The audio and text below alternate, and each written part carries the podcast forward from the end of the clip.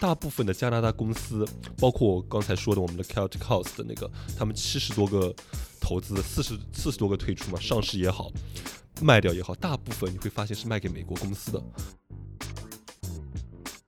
很有趣的，就 Uber Eat 的温哥华的经理还打电话给我们那个饭团外卖的 founder 问，你花了多少钱才让他们穿上这个衣服？对比硅谷的话，加拿大可能这种偏消费类的公司，然后偏重运营的比硅谷要多一些，然后他们的估值可能也会更好一点，低很多，对折的吧，只骨折直接骨折就骨头敲断的。对，这种基本上他们就是一个标准的中国模式出海，就是饿了么做什么我们做什么，连颜色都跟饿了么是差不多。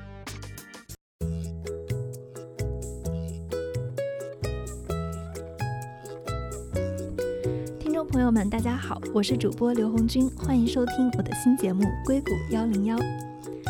美国加州幺零幺高速公路连接着从旧金山到圣荷西的两端，这里遍布着硅谷的高科技公司。这档节目将给大家讲述在这片土地上的创新和这里有趣的人。今天的节目呢，我们来给大家聊一聊整个加拿大市场的创业创投的现状。为什么在这个时间点聊这个呢？是因为在过去的一两年，我非常。鲜明地感受到，整个中国的资本正在撤出硅谷，因为受制于美国 CFIUS 法案的影响。这项法案是这样的，它规定外商投资不得占据美国敏感技术公司投资比例的百分之十。那硅谷大家一听，可能都是一些比较高科技跟前沿技术的公司，都能算作敏感技术。所以这样呢，中国的 VC 在硅谷就比较的受限。那他们呢，开始在全球寻找投资标的，比如说很多资本去了东南亚、印度、以色列。那这期呢，我们的嘉宾是陈杰，他毕业于哈佛大学，是加拿大老牌基金凯尔特创投的亚洲合伙人。过去几年呢，他一直往返于中国、美国、加拿大，所以呢，他会来给我们盘点整个加拿大市场创投创业的现状。听完这期节目，我相信大家对加拿大市场如何学习中国印象深刻，也会了解加拿大市场与美国市场的微妙关系。陈杰你好，大家好。不然陈姐你先给我们介绍一下，就是你是怎么决定要去加入一家加拿大的创投基金的？是这样的，一开始呢，因为就像刚才红军说的，就是美国出台了很多对。外资，特别是中国资本的限制，那么导致了很多其实美国的高科技项目对华人的资本比较敏感。那对于我们做分投的来说，如果你开始挤 deal 挤不进去的话，肯定会产生一些问题嘛。那你的 deal sourcing 也会变少。那么我就发现，我就想到去加拿大看一下，然后也投了几个公司，以后跟这家加拿大的分投同时看到了很多公司，我们有一些联合投资的项目。在这之后呢，他们其实常常也会来硅谷投项目啊什么的，我们交流就变得越来越多。在这个时候，他们他们其实一直对中国以及华人的创业者非常感兴趣，但是对如何识别好的华人创业者就非常有疑惑，特别是他们错过了一些在美国比较好的华人创业者，他们聊完以后觉得这个中国人。呃，移民过来的好像英文也不大行，然后做这个项目能做好吗？结果就做好了。而他们觉得那些英文讲得很好，看上去非常西方化的中国人，反而就说没有把项目做得很好，但是融资能力确实还可以。所以他们就需要像我一一个我这样的人的存在，就是说帮他们能识别哪些华人是真正的就是能够好好创业的。我觉得很多时候，投资人在不能判断人的时候，因为他第一个判断的就是你交流给他的印象，所以他第一感觉就是，哎，这个人英文好，他是不是就是他的表达能力很好？那他是不是能把事情做成？就很多时候会有这样的一种，就是比较迷惑的这种替代现象。这也是你会发现，大多数的，就是特别是一代移民哦，在美国做创业的时候，募资情况往往都是比正常的白人。要差挺多的，是因为表达能力的问题。嗯，最大的当然是表达能力和他们，你没办法跟很多白人管理合伙人啊，就大的分头的作为一个非常要好的朋友。据我所知，你加入的这家基金凯尔特创投是家非常老牌的加拿大基金，已经有二十五年的历史了。它的创始人也是威尔士的首富。不然你给我们介绍一下这支基金的背景吧。对我们这个基金以前的创始人叫 Terry Matthew，是现在也是好像威尔士的首富吧，已经分爵了，在英国，现在差不多是一个退休的状态。他以前创立了新桥网络，然后四十多亿美金卖掉，就当然赚了一大波钱，然后开始做在内部孵化了一个这样的分头。一开始是 CVC，然后找了 Rogers，就我们现在还在管的这个合伙人，年纪也非常大了，现在也也刚刚要分爵吧，好像。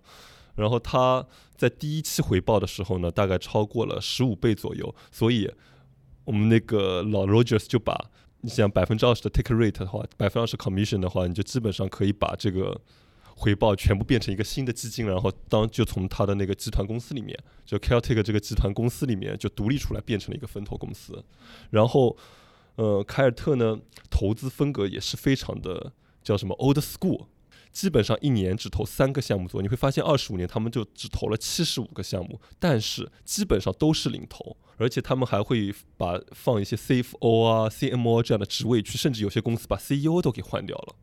他们的投资是，比如说进去然后占大股，要 board seat 这样子的风格吗？基本上要 board seat，股权要的会比较多。就举个例子吧，最近他们投的一个项目，比如说人家融呃一百八十万美金，他们会投一百五十万，另外的三十万让他让创始人去练习如何融资。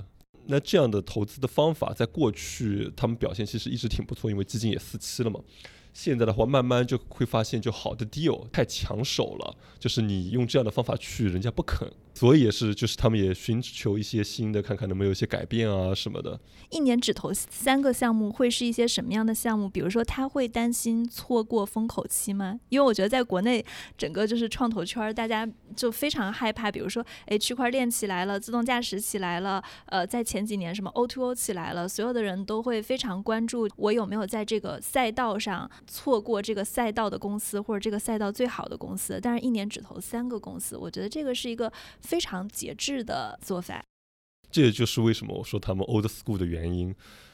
他们相对来说其实非常的少去追风口，他也不关心什么区块链，也不关心啊什么新的那种新消费模式啊什么的，这些比较少。他们基本上专注于 B to B 这一块为主。之前是你刚刚提到凯尔特创投一年只投三家公司，那中国的有些投资公司，他们可能一年要投一个赛道，很多方式没有对跟错之分，但是为什么大家的投资理念、投资风格会相差如此之大呢？就我觉得很大的区别是什么？中国是一旦你慢下来不赶风口，你就会错过赚钱的机会。但是对于很多北美家族啊什么来说，你会发现他们在自己的领域其实深耕了，甚至几代人，有三十年、四十年，包括甚至有百年的那种家族，他们就是深耕自己，我就是管好自己的事儿。然后在有其他风口的时候，我可以花一点点钱投到别的基金去，投给别的人，让他们去试试嘛。花很少的可能总财产的百分之一啊什么去做，但你会发现美国赚钱的人很多都是跑长线的，包括你看美国的股市是牛长熊短，你只要有够耐心，长期持有是比较容易赚钱的。但中国熊长牛短，你如果保持耐心，你不去追这个风口，很可很可能因为中国是高度经济发展嘛，很可能就错过了这个赚钱的机会了。所以这是很不一样的。所以中国人，我在外面看到，特别是发达国家的人的话，中国人更喜欢追风口。但发达国家他们更有耐心，更长久。更有耐心。他们其实投资的目的可能只是说，我要做一个财富的保值、财产分配啊什么的，抗还有就是抗风险意识。就举个例子吧，像加拿大，其实做的最好的一批基金做什么？反正是清洁能源这一块儿的。以前是你看加拿大以前像能源。和矿业是非常发达的，那这部分人其实很有钱嘛，赚了钱以后，他们做的事情是把钱拿出来投给清洁能源，这做一个对冲。我矿业能源不好了，传统能源不好了，那清洁能源肯定好。那清洁能源不好了，那我传统的肯定赚钱，那我这部分钱就是大不了打水漂。这个很聪明。中国很多企业家没有这种抗风险对冲，没有去做这种对冲，不需要做，因为中国的经济太高速发展了，很多的富豪，我觉得其实是。没有经历过大浪淘沙的，你看这几年，如果中国的经济开始稳步发展，不像之前冲那么高的话，很多人又会凭本事把钱给还回去的。是我自己之前做房地产也好，什么也好，接触那些已经做了两代人那种做这种工业开发什么的，非常的就是稳健做事情，但他也会花一部分的钱去做高风险的事情，但往往是收益部分去做。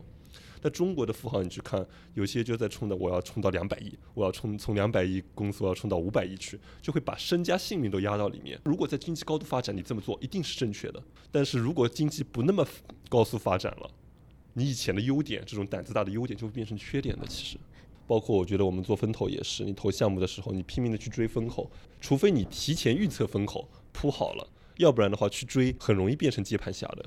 你现在的投资方向是在我的投资方向主要在就是说中国模式出海嘛，这也他们为什么找我的原因嘛。就是也还有就是说把这里的一些加拿大一些科技项目啊什么的带回国内，就有人要回去的时候，比如说从滑铁卢大学啊什么这些的回去，从加拿大的一些顶尖的有 AI 比较好的学校回去的时候，甚至是一些 B to B 的项目，未来我可能也会帮他们带到国内去。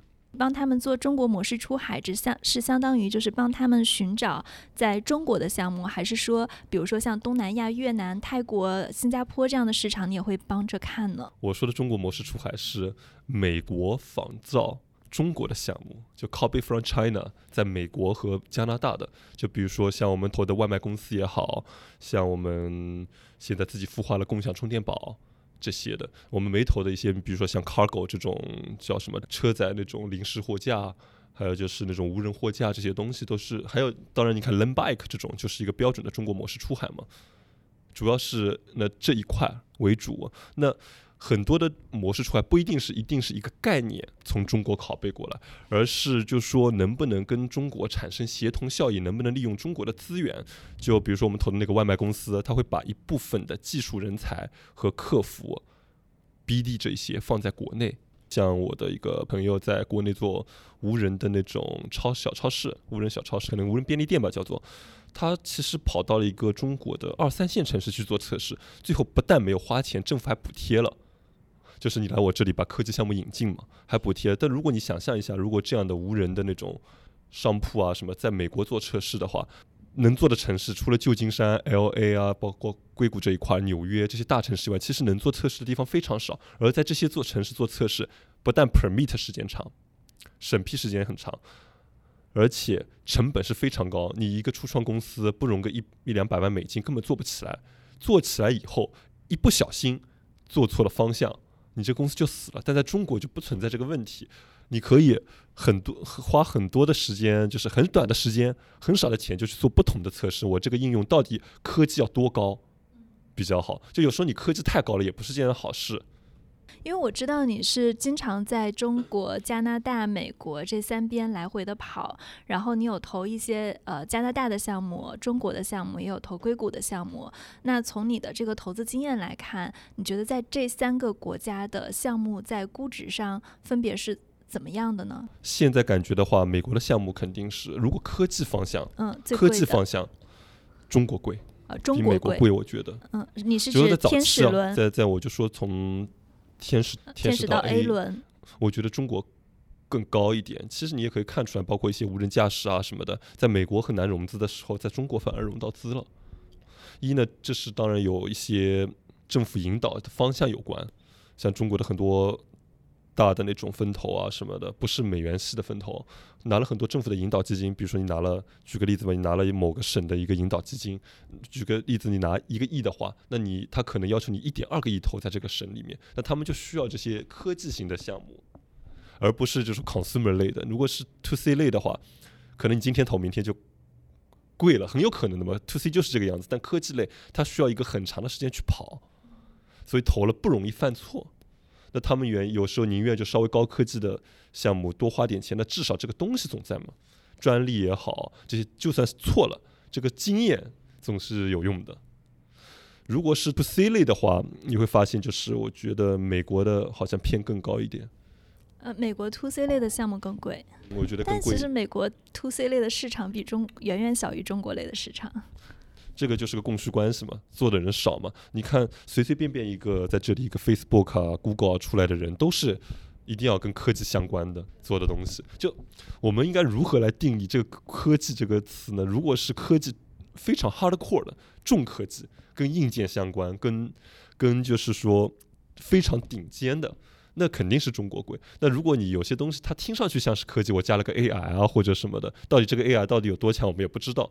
那其实我觉得它本质上还是一个 To C 的项目。我注意到刚刚在呃我介绍你的时候，你除了是这个加拿大凯尔特创投亚洲的管理合伙人，同时你还在兼任一个 Central Gold Capital 的管理合伙人。自己会怎么分配这两个基金的精力，然后项目给谁呢？其实慢慢的，我们开始一开始的合作模式这样的。我在这里硅谷找到的项目，我基本上会通过就是两个基金都会一起投，因为我加入这个基金是 Celtic House 是今年的事儿嘛。嗯。去年去年九月份才开始那个，主要是帮他们，比如说国内基金开始弄起来了，然后他们的下一期基金大概也会募八千万左右，现在已经人民币美元。美元。美元。加币 加币哦加币加币 OK 加币，然后跟上一次基金差不多嘛，这已经是第四了。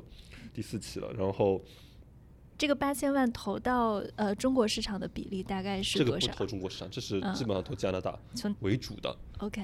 然后我们中国的话是另外的一个小的美人民币基金嘛，就五六千万人民币的样子。嗯。然后主要做配资啊什么，先是想把整个那个跑通，把人民币把人民币因为市场批证啊什么的要批证啊，中国还有那个的呀。呃，还要考执照啊什么的，还挺麻烦的嘛。在美国其实没有这些问题。那先走通了，先把这个整个的 GP 公司 LP 的那个批下来，现在已经批完了嘛，快弄好。那下一个稍微弄大一点。那因为你刚刚也提到了卡尔特，他每年只投三家公司。对，那是他们主要的就是老的继续做这么这样的事情。那我们新的话，人民币基金的人民币不会，人民币的话，像相对于刚我刚才说的，就是我会由我来做，就是中国模式出海啊，和还有就是帮他们一些加拿大他们已经投的好的项目或者已经投过的，要回到国内去，帮他们做一些服务。就是中国模式出海，然后海外模式进入中国市场。对。华人的公司是没有分头会投的。那他们用什么在创业？自己撑？靠自己撑啊！而且是没钱的情况赚来扩张，赚来扩张。为什么这些公司出现在加拿大？道理很简单，就是美国出来创业的人很多都是大公司或者是名校毕业的为主啊，他们不愿意做这么看上去不是很就是有面的，他们更喜欢做一个很高科技的项目。哎呀，我自动驾驶啦，我 AI 算法啦，我 blockchain 啊。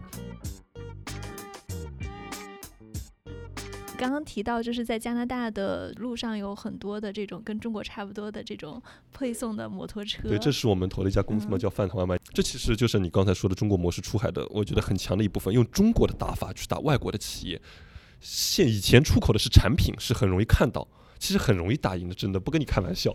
就你看那些美国的，像 Uber e a t 啊什么，赚了这么点钱，我们这个公司销售额不知道比他们少多少，但是是盈利非常高。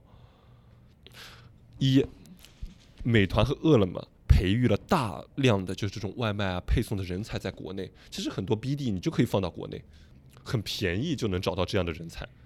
过去你出口产品。是因为看得见就觉得哎，中国的产品有优势。现在我们中国出口的是服务，是人才资。其实这个产品也是一个人才、人力的输出嘛。BD 应该还是很难放在国内的吧？因为你外卖可能会要去拓展商家，对吧？很多。嗯。你想，本来在这里一个 BD 管两百个人，算是非常的极限了，是一个比较大的那个两百个商家算是比较大了。但你有国内的帮你配合以后，你在这里只要雇一个人，他本来只能管两百个，但现在现在可以管四百个了。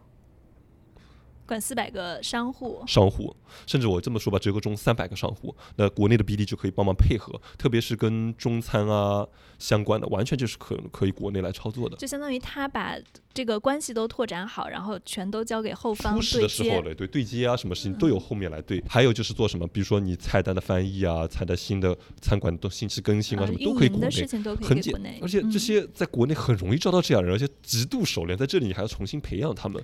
又贵，英文会是问题吗？现在翻译软件啊什么的，而且现在中国的人力资源比以前优质很多。大多数的大学毕业生，你连个菜单总能搞得清楚吧？到底是什么东西？不需要让你跟餐馆直接就是讲英文对接啊什么，但是你排序这些东西还是比较简单。还有就是什么一部分的像国内一些模式，像。纸袋啊，像我们要求这样的配送员穿上那种 vest 马甲什么的。Uber 很有趣的，就 Uber Eat 的温哥华的经理还打电话给我们那个饭团外卖的 founder 问，你花了多少钱才让他们穿上这个衣服的？我们就笑了。你看这种就是思维完全就没扭正过来。可能国外的人会想，就是我穿什么衣服配送是我的自由，但是国内可能你是一个公司，然后你可以自上而下的去发布这种命令。对，老外不给你配合嘛。但是我们一开始因为大多数的配送员都是华人，他们觉得国内也是这个样子，那我也穿也没什么问题，而且他们还很喜欢穿，安全啊。出去的时候啊，什么这种反光啊，对餐馆来说，餐馆也喜欢，因为以前经常他们会出现，比如说像加拿大 Skip the Dish 和 Uber Eat 拿错单，但我们这种马甲穿着，他一进来就找这个外这个这个饭团的，马上给你，很轻松。这就这就是中国模式厉害的地方，已经摸熟了，就是它是有好的效应的。那饭团外卖它现在仅仅是做这个加拿大的华人餐厅，还是它未来也会有计划扩展到美国的餐厅？现在主要。做亚裔的，先是主要做亚裔的，就是 L A 那边也开了两个区了，然后华盛顿州的那个西雅图也开始做了，就先把所有的华人和亚裔客户做透了以后，中餐和亚餐就是含含料什么的，客单价是很高的，基本上是普通美国人的两倍。就你写这道理，应该你也很容易理解。你去点外国人的外卖，无非就是点个披萨。点个汉堡什么那些贵的像牛排什么基本上不能用外卖送，你送了到家没法吃了已经，所以很多都是客单价很低的食品。但是亚裔的汉堡之类的，汉堡之类啊，对，麦当劳啊什么很便宜嘛，嗯，炸鸡对吧，就很便宜。但是亚裔的餐厅，日料也好，韩料也好，中餐也好，甚至越南的泰国菜，这些都是我们这个饭团外卖主打的，它的客单价很高，基本上一个客单价在四十五加币左右，美国差不多就四十多美金。比起他们的二十块钱，那你想一个客单价高高就很容易赚到钱嘛？你先把能赚钱的事情给做了，再扩展到那个更多的群体里面去。那像温哥华的话，他们开始跟更多的像除了亚洲餐馆以外，像 Church Chicken 啊、Subway 啊什么一些传统的大的 franchise 也都开始接进来了，因为他们已经有在加拿大有三十多万的注册用户，就先把自己的领域打巩固扎实了，再开始往外面扩。对，这种基本上他们就是一个标准的中国模式出海，就是饿了么做什么我们做什么，连颜色都跟饿了么是差不多的。那你们会比如说在湾区也会找一些这样的公司吗？这就是为什么，就是说我在加拿大能找到，包括我们的支付公司也是做阿里、阿里 Pay 哈、WeChat Pay 啊，跟包括跟 Visa、Master 集成，就手机移动支付，手机移动支付。帮餐馆在做那种就是 QR code 扫了能点餐，这就是也是一个标准的中国模式出海。为什么这些公司出现在加拿大？道理很简单，就是美国出来创业的人很多都是大公司或者是名校毕业的为主啊，能走到就是融资这一段的很多都这样的背景人，他们不愿意做这么重运营。或者是就是看上去不是很有面儿的，他们更喜欢做一个很高科技的项目。哎呀，我自动驾驶啦，我 AI 算法啦，我 blockchain 啊这些。他们做这类的公司，还有一个就是政治上的问题，就是说美国移民比较困难，所以他们往往要拿到身份以后啊，什么去做这些事。其实加拿大其实大学毕业以后，你想要留下来还是比较简单的一件事儿，甚至他们在大学的时候就可以开始打工的，是合法的。就像我们那个饭团的公司的 CEO，以前就是一开始就是在他读书的时候就开始帮自己弄了五家餐馆，包那个五家餐馆我帮你们送餐，帮餐馆送学校嘛，学校里的学生啊什么的，利润高。对比硅谷的话，加拿大可能这种偏消费类的公司，然后偏重运营的比硅谷要多一些，然后他们的估值可能也会更好一点，低很多。骨折 都对折的吧，只骨折直接这样，基本上你看硅谷这种出来啊，什么折是指对比骨骨折就骨头敲断的啊，骨折 便宜，甚至就是有些时候说嘛，就感觉哇，你这个投完以后跟这里的分头一些朋友交流，他看了数据以后发现说，哎，你这个也太便宜了吧？怎么会这么便宜的？就他们看了，比如说你的整个的营收数据、盈利数据，对加拿大有盈利的公司。比这里有些时候，一个就是有经验的创业者，有就是名校大公司背景的创业者，一张嘴一个 PPT 出来，估值要低。市场决定嘛，就是供需关系嘛。这首先加拿大有什么风投，就是华人的风投首先没有，二它本来像温哥华这种地方分头就很少，它更很多分头本来也很多跑到硅谷啊什么来投项目，很经常的像在 Skydeck 碰到一些项目，加拿大的项目和一个加拿大加拿大分头在加拿大从来没见到过，也不知道对方，然后在硅谷胜利会师了，最后投了。这种故事就他们也得到这里来才见得到，没有一个这样的创业的土壤。所以我觉得在那边能够做起来，包括你能够拿到钱，还是。比硅谷来说还是很不容易的。呃，我在想另外一个问题，就是说他在加拿大做起来，因为硅谷的创业者他为什么融资高？是因为我开始做的时候，像 Uber，我他就没有想说我要做一个硅谷本土的东西，我要做一个全球化的东西。那比如说在你看来，像加拿大的这些创业公司，他们的野心。是不是也是一个全球化的目标，还是说我要做一个盈利的公司的目标？分两块，主流性的公司，你去看一下 Shopify，就是加拿大的，这是很少的有加拿大就是完全可以就出来自己独立品牌还能成长的。大部分的加拿大公司，包括我刚才说的我们的 Celtic House 的那个，他们七十多个投资，四十四十多个退出嘛，上市也好，对，卖掉也好，大部分你会发现是卖给美国公司的。包括加拿大本土很有名的一个 Tim Horton 那个就是快餐店嘛，也卖给 Burger King 了，就他们加拿大之光嘛，不是很自豪的。就加拿大的过去企业也有这个问题，就是说我做到一定程度以后卖给美国，这是他们一个比较成熟的模式了。而且美国公司也比较喜欢收购加拿大的公司，一语言上没有障碍，法律上没有障碍。收购的那个收购的路径上，什么都一清二楚，就没有什么可以值得疑虑的。但是你比如说收一家中国公司，他们可能在想，哎呀，会不会有 fraud 啊？会不会有这个问题啊？什么？白人那块呢？他们很多都是，其实很多是在在美国的，明显就融到更多的资，起来会更快，市场更大，那就去收加拿大公司，这是一个很合理的模式嘛。所以加拿大的公司有很大一部分退出是并购，然后这个并购方是美国很多美国的公司，很多是这样的。嗯。自己能做出来的不多，Shopify 算是做的非常好了。哪家？Shopify，Shopify，对，专门帮你看也是个 B to B 公司，专门帮那亚马逊啊，包括你自己 e-commerce 做管理的一个 SaaS。啊，你可以看一下，B to B 的 SaaS 公司，B to B 的 SaaS 公司，帮小商户做网站也好，做那个就是你的 inventory management 也好，这样的一种公司。所以加拿大，因为加拿大国家自己本身就像一个 support。美国的做事情的公司，我觉得现在这一类的公司，除了很适合卖给亚马逊以外，另外你我觉得像阿里、京东这样一类的公司，可能对他们也会很有兴趣。对你的问题呢，第二块就华人创业者这块，就是明显的一个问题。我基本上在加拿大看的项目，他们马上要必须自力更生。我到加拿大投的公司里面，基本上没怎么见到过有传有分头投过的华人的公司是没有分头会投的。那他们用什么在创业？自己撑？靠自己撑啊！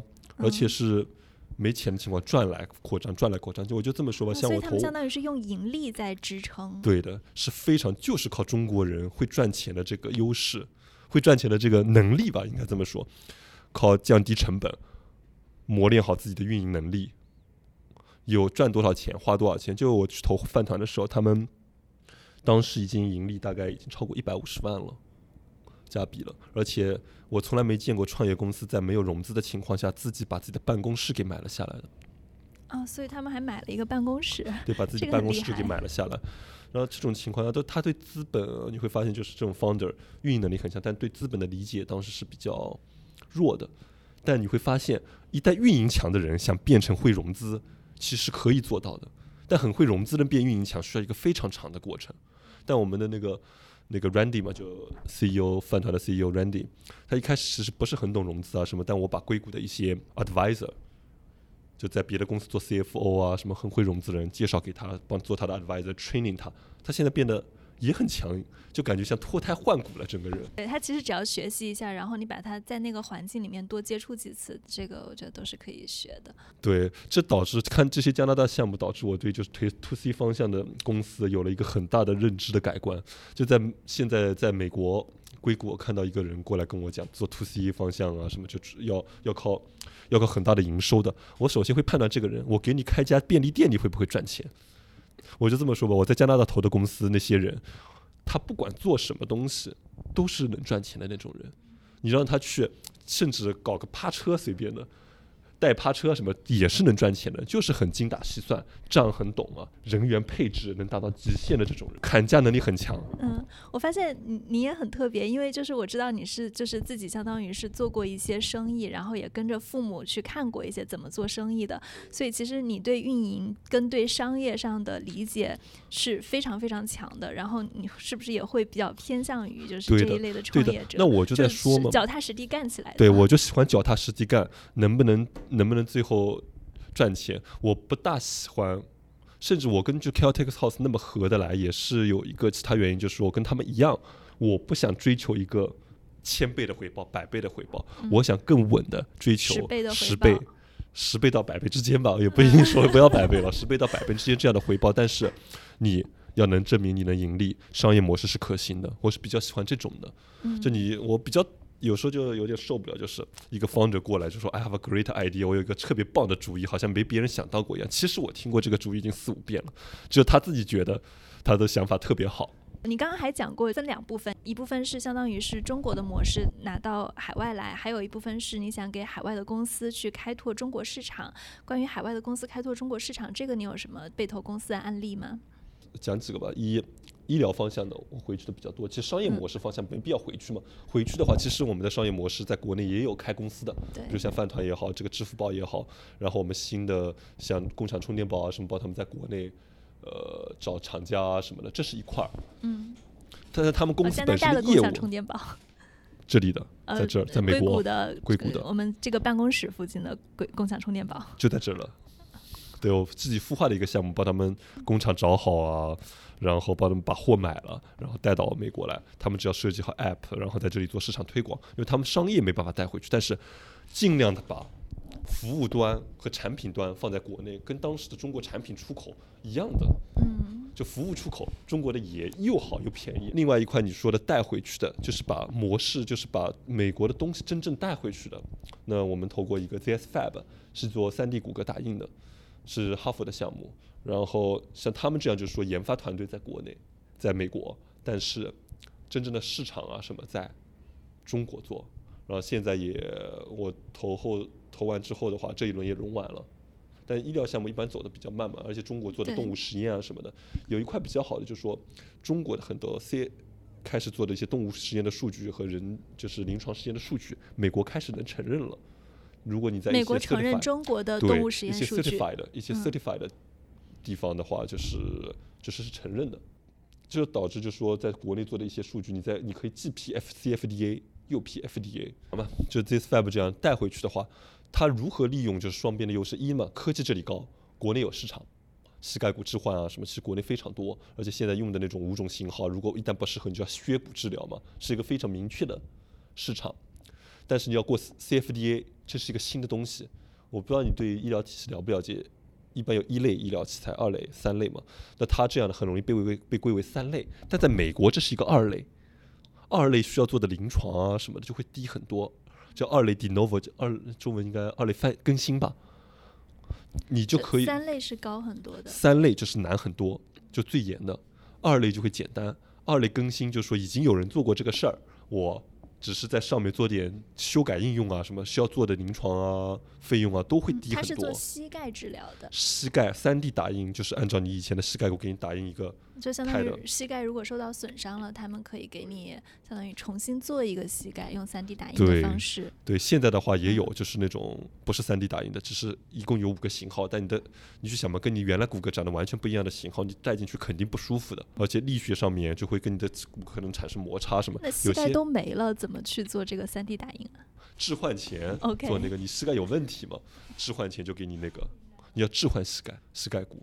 过去的话就会把你这个去掉，然后弄一个以及比如一二三四跟你最接近的一个型号弄进去嘛，那你跟你一个完全不一样的，你装进去肯定不舒服，有些地方还缺货，那就只能骨头给你削一削，让你的骨头来适应这个器材。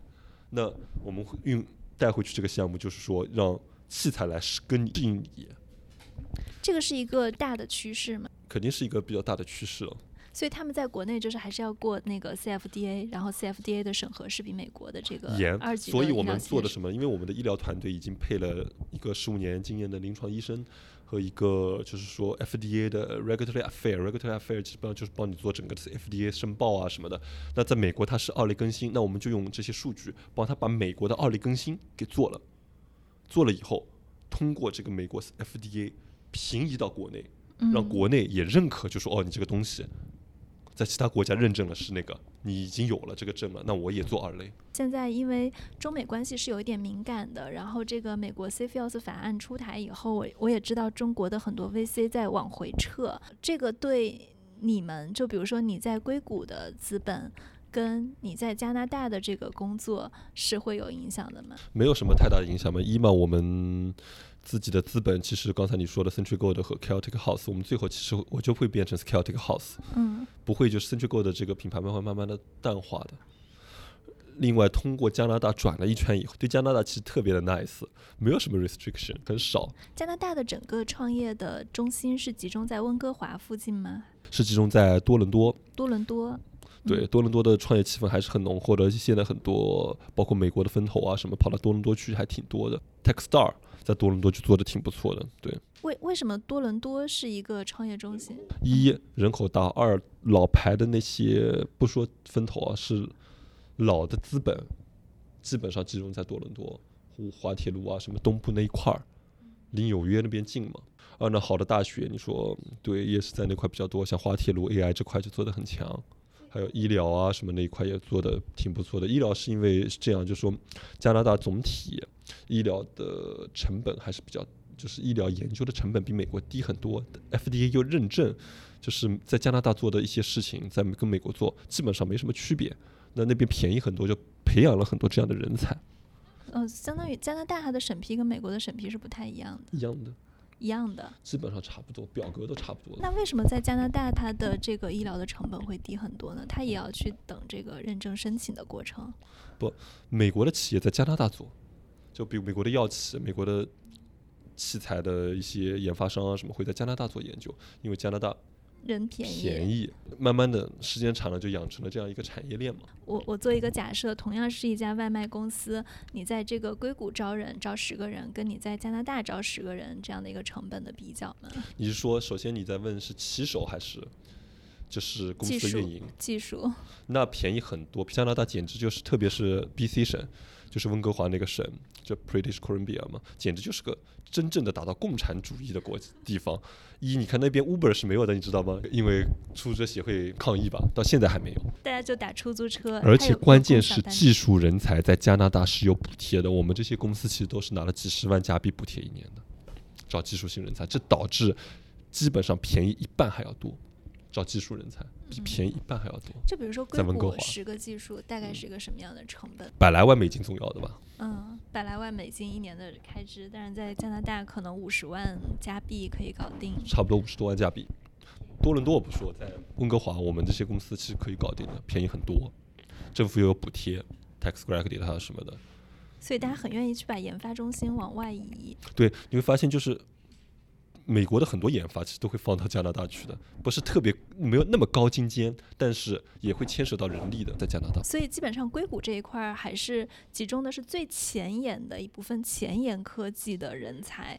对，如果你不是那么就是有竞争力，你的领域是在其他地方在中国可以替代的的话，那那可能在加拿大找一个人就优于这边。加拿大本地还有什么样的创新是只有加拿大有，然后美国跟中国没有的？这个社会现在还有这种东西的存在吗？我觉得不存在吧。就说你说他们哪块比较强呢？我觉得清洁能源啊、环保啊、B to B 啊这些都做得不错。相对来说，估值上啊什么上都是做的比较好的。而且加拿大公司的盈利能力相对来说，比起美国在硅谷这一块的也比较稍微好一点，至少。就说一开始就是我跟加拿大创业者去聊什么，他们还是直奔着就是说我我要赚钱钱这个想法去的。美国这里有很多 dreamer，我并不是说就是去投这些 dreamer 不对，我觉得需要有人去做，像 Elon Musk 这样的啊什么，我觉得如果是我碰到的话，我也会投。但关键在于就是有人做去做很 top 的事情，但大部分的人还是在回归商业本质这件事情上嘛。你在能回归商业本质的情况下，未来再去追求你的梦想，也是很好的。对，而且我觉得你刚刚讲的，包括这些医疗器械，还有外卖，这些就是在一点点的改变我们的生活的，它本身就很有意义。对的。嗯，那今天也了解到了非常多的关于加拿大市场的有意思的事情，然后对这个也有很多的呃新的了解。谢谢陈杰，这就是我们今天的节目。如果你喜欢，欢迎点赞、评论、转发。过去两周有听众反映还不能在中国市场的苹果播客中找到我们，那我还正在审。核申请中，一旦苹果的渠道开通，会在节目中通知大家。国内的听众可以通过喜马拉雅、网易云音乐来收听订阅我们；海外的听众呢，可以通过苹果 Podcast、Google Play 和 Spotify 来收听订阅。那文字介绍中呢，会有我们的官方邮箱，也非常欢迎大家通过邮箱来给我们写建议和反馈。感谢大家的收听。